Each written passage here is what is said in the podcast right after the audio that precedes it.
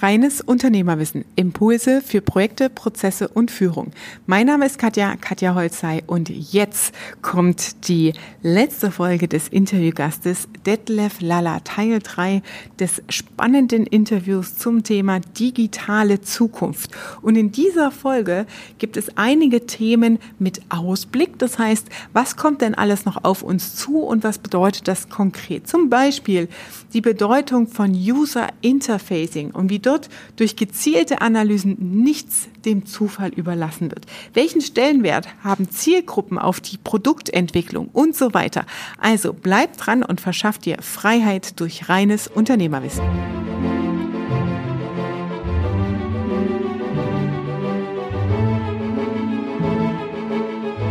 Ich habe mal ein bisschen recherchiert auf der Homepage ähm, von der Hochschule, was mhm. es da alles so für Themen gibt oder Unterkategorien ähm, zum Thema Digitalisierung. Und ein spannendes Thema, User Interfacing, ähm, ist sowas, wo sich wahrscheinlich auch die wenigsten was drunter vorstellen können, aber jeder nutzt es täglich. Wie, wie sehen Sie das? Also User Interfacing, was, was bedeutet das und was heißt das zum Beispiel für mich als Unternehmen, wenn ich einen Einzelhandel habe? Ne, wie könnte ich sowas zum Beispiel nutzen? Fangen wir erstmal in der, in der realen greifbaren Welt mhm. an, bevor wir in die digitale einsteigen und in die sozusagen bildhafte Welt. Mhm. Äh, wenn Sie ein Einzelhändler sind oder eine Einzelhändlerin in diesem Falle, äh, dann würden Sie dafür sorgen, dass Ihr Geschäft nach außen hin ein Schaufenster hat, das nett dekoriert ist. Dafür gab es früher Dekorateure. Ich weiß gar nicht, ob es es heute noch gibt. Keine es gibt Ahnung. noch welche, aber die haben äh, zu kämpfen. Also ich kenne einen, der hat wirklich gesagt, am Markt, das ist echt schwierig, dadurch, dass der Einzelhandel problematisch genau. ist, haben die ja. Schaufensterdekorateure natürlich auch genau. Schwierigkeiten. Ja. Also dieses, dieses mhm. Thema ist äh, erst einmal, wir haben auf der einen Seite User ist natürlich ein schönes neues Wort mhm. für die mhm. Deutschen, also die Benutzer von etwas. Nutzer oder Kunden. Und, mhm. äh, nicht, oder die Kunden, die sehen etwas, ein, etwas vor sich was auch immer Sie vor sich sehen. Und da wird ja mit den verrücktesten Sachen gearbeitet. Wenn Sie zum Beispiel, je nachdem, welche Art von, von Smartphone oder äh, Mobiltelefon oder Cellphone oder was auch immer die Bezeichnung sein mhm. mag, verwenden, dann sehen Sie, dass beispielsweise an der Oberfläche so kleine Kästchen drauf sind. Nicht diese, mhm. kleinen, diese kleinen Icons oder die, das, die man auf dem Telefon sieht, mhm. ja, die, äh, die man im Grunde App nennt ne, und mhm. die aber eine bestimmte Größe haben. Ja. Und da hat man sich wirklich die Mühe gemacht, die Durchschnittsfingergröße zu ermitteln. Ah, okay. Deswegen haben die diese Größe. Ja, okay, so. um da auf, Zufall, App, auf das App-Symbol zu klicken quasi. Das ist kein mhm. Zufall, dass das so ist, sondern das hat man im Grunde ganz bewusst und gezielt ah. ermittelt und dann hat man das auch umgesetzt. Okay. Und das hat sich dann naturgemäß so gehalten. Und äh, wenn Sie jetzt irgendes, äh, irgendeine App öffnen oder ob Sie jetzt ins Internet hineingehen und schauen da drauf, dann begegnen Ihnen ja die unterschiedlichsten Oberflächen. Mhm. Nicht? Manchmal begegnen Ihnen Oberflächen, das weiß man, äh, diese Menschen haben noch nicht gelernt, dass sie mit einem System arbeiten, äh, das nicht weiß, mhm. mit welchem Gerät Sie gerade auf dieses Netz äh, zugreifen. Mhm. Das weiß das Gerät nicht natürlich, klar, das Gerät weiß, ich habe da eine Internetadresse, aber die Internetadresse weiß nicht, was ich für ein Gerät benutze. Mhm. Inzwischen weiß man aber, dass man das im Grunde machen kann. Man kann im Grunde genommen jede Internetseite auch so gestalten und organisieren, dass sie auf jeden Gerätetyp passt. Mhm. Ja, so, und da gibt es natürlich ganz verschiedene Formen, ähm, das beginnt im Grunde bei den Smartphones, also bei den kleineren Geräten, die ja unseren Alltag jede, jede Sekunde begleiten. Ähm, da hat man verschiedene Möglichkeiten. Man hat diese sogenannten, äh, ja, also nativ, nicht? also die ursprünglichen, mhm. eigentlich nur für dieses Gerät gebauten Systeme. Dann hat man im Grunde genommen hybride äh, Apps, also die können im Grunde beides, sozusagen sowohl als auch auf dem einen Betriebssystem arbeiten von der Firma äh, Google ähm, und die anderen von der Firma Apple. Mhm. Und äh, diese Betriebssysteme haben unterschiedliche Anforderungen an die, an die App und die müssen dann entsprechend konfiguriert werden. Und dann gibt es im Grunde sogenannte Web-Apps, die können Sie dann aufrufen, wenn Sie irgendwo einen Zugang ins Netz haben. Mhm. Und dann kriegen Sie immer genau die, die Lösung, gleiche. die für Ihr Gerät passt. Okay. Also diese Lösungen hat man, sind unterschiedlich teuer. Eine native App, also eine ursprüngliche App für jedes Gerät, für jedes Betriebssystem zu Hinzu. bauen, ist sehr teuer mhm. im Verhältnis dazu, äh, zu anderen. Anpassbare, okay. Das heißt, übersetzt, das, was früher das Schaufenster war für einen Richtig, Laden. Ne? Genau. Ne? Das heißt, als Kunde schaue ich mir das an, ob Richtig. ich reingehe oder nicht Richtig, reingehe. Genau. Ist die User Interface, also die Benutzer-Kunden-Schnittstelle ja, oder zum mir in der digitalen Welt. In Form einer App und einer Darstellung einer digitalen oder Ansicht ins ähm, Internet hinein. Zum Beispiel. Auf genau. die Homepage, auf Richtig. den Shop, auf was auch was immer. Auch immer. Und okay. dabei. Das heißt, es ist nur dieses Schaufenster. Es ist noch nicht beschrieben, ist es ein Shop oder ist es eine Webseite oder ist es eine Landingpage oder irgendwas anderes. Es ist einfach nur die, wie sieht die Oberfläche aus. Genau. Ah, ja, okay. So, und jetzt können mhm. Sie natürlich sagen, wer sind denn diejenigen, die ich da gerne bei mir finden würde? Ja, also das, das ist das Wichtigste und Spannendste in der digitalen Welt, ja, finde ich, dieses zielgruppenorientierte Denken. Das richtig. ist noch wichtiger als in der analogen Welt. Da musst du auch sagen, okay, bin ich in der Fußgängerzone oder bin ich im Industriegebiet mit meinem Laden, wenn wir jetzt beim Einzelhandel bleiben? Ne? Wo halten sich meine Zielgruppe auf, meine Kunden?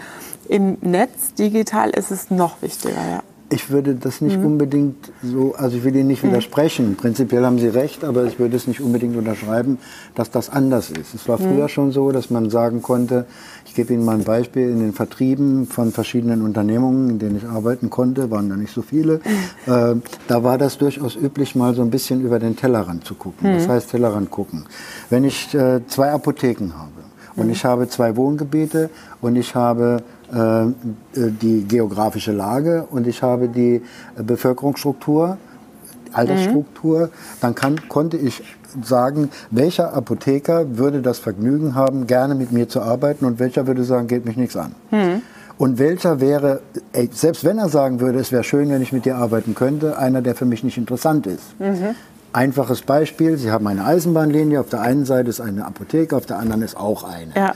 Das Wohngebiet, das da ist, wo wir eben gerade gesagt haben, auch eine, besteht aus überwiegend älteren Menschen, gutes Geschäft, Diabetes Typ 2 und alle möglichen anderen. Dieser Apotheker wird sehr freudig und großzügig sich mit dem Thema Diabetes beschäftigen. Der andere, der sagt, das macht gar nicht, ich komme bei mir gar nicht rüber, bis der Bahnübergang auf ist, mhm. ja, ist bei mir die Apotheke zu. Mhm. Das heißt, da konnten Sie schon alleine anhand der Umfeldanalysen feststellen, wo ist für Sie im B2B zum Beispiel, also im Business to Business oder Geschäft zu Geschäft, ein vernünftiger Bezug. Mhm. Wen sollte ich besuchen? Mhm. Ist das ein A? Früher man klassifiziert Kunden ja nach A, A B, C. Die ja. Leute, mit denen wir jetzt, die uns vielleicht zuhören, die wissen das.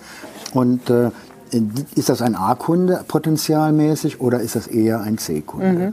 Ja, so. Und wenn man das weiß, wenn man also weiß, das ist meine Zielgruppe, dann muss ich eine dann mache ich in der Regel der Fälle etwas, also wir machen das an der Hochschule so, mhm. wir gehen dann im Grunde in diesen Zielgruppenkreis hinein, wir suchen uns äh, ein heterogenes Team, indem wir mit diesen Kunden zusammen gemeinsam identifizieren, was sind deren Erwartungshaltungen, wenn sie eine Internetseite aufrufen. Was hm. würden die gerne sehen? Okay. Wenn Sie sich die Internetseite der Jungadler angucken, dann werden Sie genau sehen, das ist eine, die wir gemacht haben. Jungadler muss man dazu Jungadler sagen. Mannheim, Eishockey. Eishockey, Nationalmannschaft, ja. Nationalliga. Ja, genau. Also das ist eine ganz, Jungadler sind wirklich die, die ganz Jungen, die, die Kleinen, nicht, an, bis oben hin.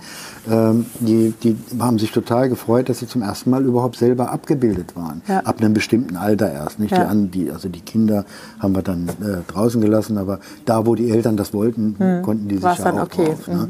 Also das ist ein wichtiger Punkt und das spielt auch immer eine Rolle, wenn man äh, bei solchen Themen arbeitet. User Interfacing heißt eigentlich auch darauf einzugehen, was kann derjenige lesen. Es sollte auch, es sollte neben der Responsiveness, also der, der Fähigkeit des Gerätes zu, erkennen, mhm. was habe ich für eine, äh, was habe ich da, äh, äh, was habe ich, was bin ich für ein Gerät, dass ich mich, dass das Gerät sich identifiziert bei der Internetseite.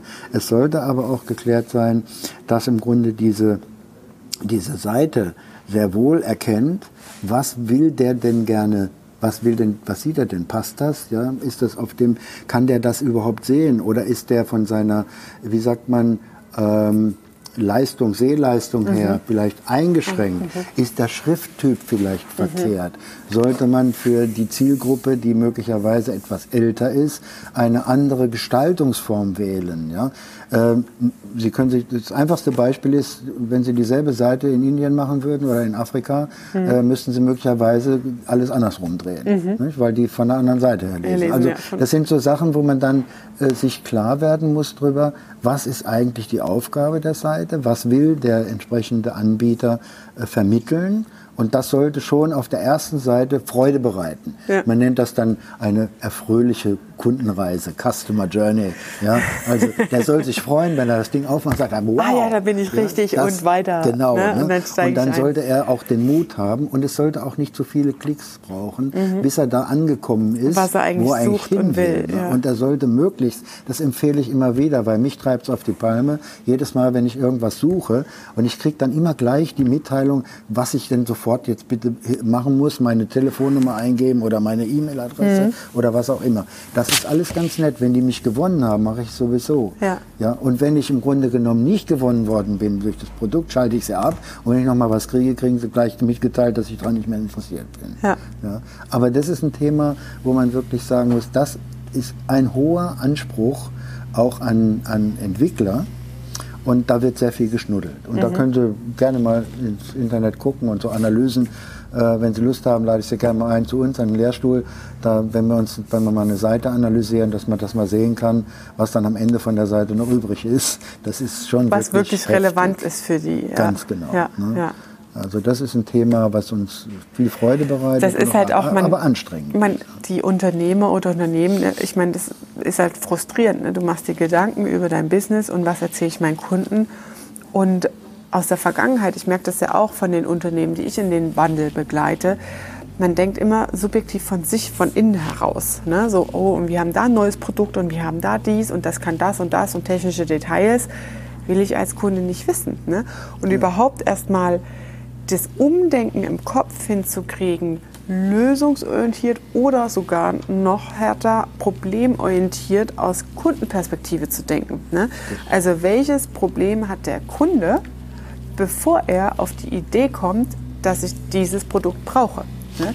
Denn würde er das brauchen, würde er es ja eins zu eins auch schon haben. Ja, meistens fängt es ja an, in Google gibt man eine Problembeschreibung aus. Wie kriege ich, jetzt habe ich zum Beispiel neulich hier auf diesen schönen neuen Tischen mit meinem Permanent Adding Strich gemacht. Das heißt, ich gebe das Problem ein und sage äh, Permanent Adding äh, auf dem Tisch, auf einer Oberfläche. Wie kriege ich das Ding weg? Genau. Ja, und ich gebe nicht irgendwie Produkt XYZ ein. Und das suche ich jetzt, weil ich weiß es ja nicht. Nee, ja? nee, schon klar. Aber als Unternehmen das zu verstehen, diesen Transfer hinzukriegen. Ne? Und das ist ein Mini-Element, finde ich, im Thema Digitalisierung, digitaler Wandel, dieses Umdenken hinzubekommen. Ne?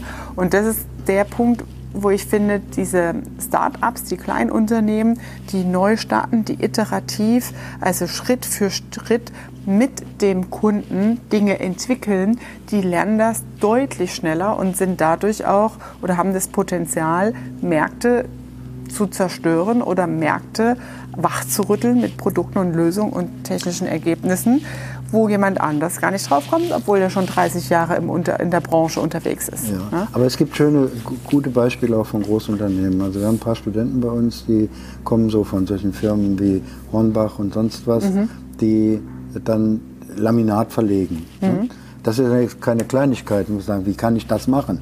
Da machen die jetzt tatsächlich also eine, eine erstens eine Beratung, mhm. eine unserer Freundinnen, ähm, die, also Hornbach oder die Studenten? Die also es ist ein Projekt. Also die Hornbach mhm. hat, hat einmal so ein Customer Service für äh, wirklich komplexe Fragestellungen. Mhm. Also ich will jetzt mal, das machen die anderen Supermärkte auch und ich bin jetzt hier nicht der Hornbach-Fan, außerdem kein Bastler, außerdem lege ich kein, lege ich kein Laminat.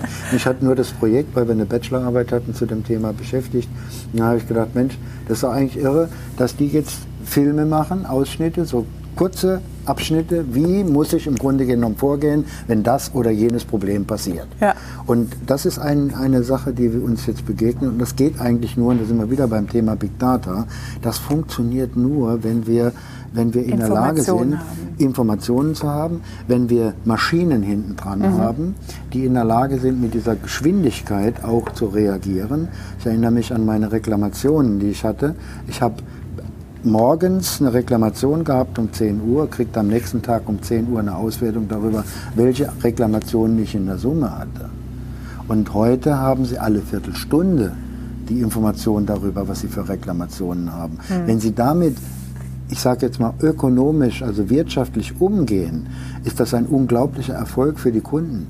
Das heißt, sie können sofort reagieren und im Medizinumfeld, das darf man nicht unterschätzen, äh, ist jede Reklamation auch ja möglicherweise die Beeinträchtigung eines Lebens. Nee, ja. So, und das bedeutet im Grunde Schnelligkeit. Das kann Big Data heute. Ja, mhm. mit den Maschinen und mit den komplexen Systemen.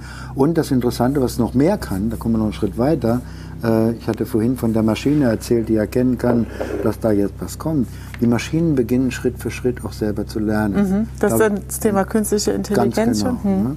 Also, wobei, wie gesagt, auch da dieses Thema künstliche Intelligenz sehr zwiespältig. Es gibt ja Leute, die glauben, dass wir Menschen ersetzt werden durch künstliche Intelligenz. Äh, ja, also daran werde ich vielleicht mal nicht mehr glauben müssen. Ich, also ich bin da völlig, völlig sorglos, was das anbetrifft. Natürlich sind wir entsetzt, was so eine Maschine alles kann mhm. und was sie auch besser kann als wir. Und das ist schön, dass sie es besser kann, dann müssen wir es nicht machen. Ja. Aber auf der anderen Seite, dass sie all die Kreativität, die Fantasie, die taktile und auch die emotionale Fähigkeit besitzt, Kreatives zu schaffen, ja, wenn Sie an Leonardo da Vinci denken oder an Kopernikus, ist völlig egal, wen auch immer Sie da rausgreifen. Äh, die wären doch genauso äh, heute noch faszinierend ja, und sind trotzdem keine Roboter gewesen. Ja. Ja, also das ist etwas, was mich immer wieder fasziniert. Und wir hatten gestern die Gelegenheit, meine Frau und ich, im Dreisat einen unglaublich, nee, doch im Dreisat war es, einen unglaublich spannenden Film zu sehen über, über die Entwicklung unserer Mit- Lebenden mhm. auf diesem Planeten. Mhm. Ja? Sprich also Hunde, Katzen, Affen, alles, was wir so kreucht und fleucht. In welchen Sprachen die kommunizieren. Erstaunlicherweise tun sie das. Sie kommunizieren auf die unterschiedlichste Art und Weise. Sie kommunizieren über Geruch. Und wenn Sie an, die, an, an unsere Natur denken, dann sind wir heute erst in der Lage, wirklich zu begreifen, wie, wie funktional die Welt ineinander verschränkt ist ja, eigentlich. Ja. Und wenn Sie so wollen, äh, ist das schönste Beispiel für das Internet of Things der Wald. Mhm. Ja, weil der Wald ist dermaßen vernetzt untereinander. Ich weiß nicht, ob Sie das wissen, aber die Forschung ist da unglaublich vorangeschritten und hat festgestellt, dass es heute alle Pflanzen untereinander in einem Wald eigentlich vernetzt sind. Ach so. Mhm. Und die Hilfesteller sind die Pilze. Das ist das Netzwerk, mit denen im Grunde genommen Informationen im Wald transferiert werden. Also wenn irgendwo ein Schädling an irgendeinen Baum geht, kommt über irgendein Netz, schwuppdiwupp, eine Information. Mhm. Und wenn man in den Odenwald geht, deswegen Internet of Things, sollte man ab und zu mal machen, da kann man eins sehen, da gibt es riesige, dicke Buchen und drumherum sind hunderte von kleinen Buchen, die zwei Meter hoch sind und die sagt, Mensch, die wachsen überhaupt nicht. Die wachsen dann, wenn die große weg ist, weil die große ernährt die kleinen und in dem Moment, wo der Platz der großen frei ist, wachsen die anderen wieder weiter. Und das ist eine Verwebung, also ein Netzsystem, ein System Wald, Ökosystem. Richtig, genau. Ne? So. Als Netzwerk übertragen Richtig. bei Internet of Things. Richtig. Und mhm. genau so funktioniert eigentlich auch und lernt Internet of Things und lernen im Grunde künstliche Intelligenzen. Mhm. Denn wenn die all die Daten erfassen, Nehmen wir mal an, auf der Straße hier parallel zu diesem Haus fahren alle Autos regelmäßig zu schnell. Mhm. Nicht? Dann gibt es zwei Möglichkeiten. Irgendwann bauen sie wirklich einen Blitzer hin, der da steht, standortmäßig, weil es sich lohnt. Oder aber man lässt es so, wie es ist und sie fahren alle schnell weiter. Aber am Ende des Tages deswegen nicht schnell, weil die Brücken eher gesperrt sind, deswegen fahren sie alle langsam. Mhm. Also es ist das, das Netz, in dem wir unterwegs sind, und äh, in den Betrieben ist es besonders so. Sie haben hier so ein schönes Chart hier von, von der Frau Holzei. Ähm, das, da sind Prozesse abgebildet und da muss ich immer an unsere Logistik denken. Wenn bei uns eine Mitarbeiterin, genau, tun Sie das mal da rein, wenn bei uns eine Mitarbeiterin hier ganz am Anfang ein Telefonat hatte von einem Kunden und der sagte, ich brauche dringend ein Blutzuckermessgerät. Mhm. Dann hat sie im Grunde genommen in ihr System, in ihr CRM-System, die Daten eingegeben. Mhm. Sie hat mit einer äh, Automatic Call Distribution ACD-Anlage, also automatische Erfassung von Anrufen, die dann sauber ah, aufgeteilt okay. werden mhm. in einem Fachbereich, dann an die richtige Person geleitet wurde, gesprochen. Die Person hat die Daten eingegeben. Über das Datennetz ist das in die Logistik geflogen. Dort wurde ein Auftrag okay. elektronisch ausgeführt. Da ist kein Mensch dazwischen mhm. gewesen. Jetzt wurde diese Maschine irgendwo aus irgendeinem Regallager, kein Mensch wusste, wo das Ding steht, mhm. weil dieses Lager man kann sich das kaum vorstellen. Wenn wir nämlich unser, unsere Marmelade sortieren, dann ist die immer an der richtigen Stelle. Mhm. Ne? Aber die Maschine weiß, wo sie die Lager, hin, wo sie Sachen hingepackt hat. Ja. Und deswegen holt sie sie genau dort ab, wo sie sie hingepackt hat. Weil das eine bestimmte verschlüsselte Nummer hat. Und diese Nummer identifiziert das System und holt das raus, bringt das runter, bringt das in eine Kartonage, zu einer Kartonage, die wird gleichzeitig mitgeliefert. Das wird da reingeschmissen, der Deckel zugeklebt. Und der Kunde bekommt es Und der Kunde bekommt im schlimmsten Falle am nächsten Morgen sein Gerät. Mhm. Und das ist ein, das ist, ich sage jetzt mal schon Geschichte. Ja. Das ist schon das so. macht ja Amazon schon von. Ist, ja. ne? So, dann hat Amazon ja angefangen, diese wunderbaren Brillen einzuführen, damit die Leute, die da was rauspacken aus dem Regal, äh, das sehen können. Ich darf Ihnen ein Geheimnis verraten. Mhm. Die Brillen braucht kein Mensch. Für den Zweck kein Mensch. Die hat damals schon keiner gebraucht. Die hat man eingesetzt, war ein gutes Business. Alle Leute haben sich so ein Ding gekauft. Ja. Ich weiß, dass die Hockenheimer, äh, die Hoffenheimer, die Fußballer, mhm. äh, die haben mit diesen, äh, mit diesen Brillen gearbeitet. Mhm. Weil die wurden Zu welchem Zweck? Ja, für das Training. Und zwar mhm. konnten die in der, in, der, in der Brille sehen, der Trainer zum Beispiel konnte sehen, wie schnell läuft jetzt der im ah, Sprint. Okay. Wie, wie flexibel ist der also die Daten der, wurden gemessen und angezeigt. Ganz genau. Okay. Gut, dann ganz, ganz herzlichen Dank Gerne. für Ihre Zeit und für das ausführliche Interview heute zum okay. Thema Digitalisierung, digitaler Wandel. Das war deine Dosis reines Unternehmerwissen für heute. Ich freue mich, wenn du auch beim nächsten Mal wieder dabei bist. Wenn dir dieses Interview gefallen hat, dann solltest du unbedingt eine 5-Sterne-Bewertung hinterlassen. Mir ist es wichtig, Unternehmern auch Zukunftsperspektiven immer wieder aufzuzeigen, denn nichts bewegt uns aktuell mehr als diese Themen der Veränderung. Welche Einflüsse hat das auf unser Geschäftsmodell? Und wenn du sagst, ja, das bewegt mich tatsächlich, das hat mich auf neue Ideen gebracht, aber ich weiß noch nicht so richtig, lässt sich das in meiner Branche umsetzen? Wie sieht das aus, Katja? Kannst du mir da mal mit einem Gedankensprung helfen? Dann nutz gern den Link hier unten und vereinbare ein kostenloses Konzeptgespräch mit mir, wo wir zwei beide deine Situation, deine unternehmerische Situation durchgehen. Ich freue mich auf dich und sage liebe Grüße, deine Katja.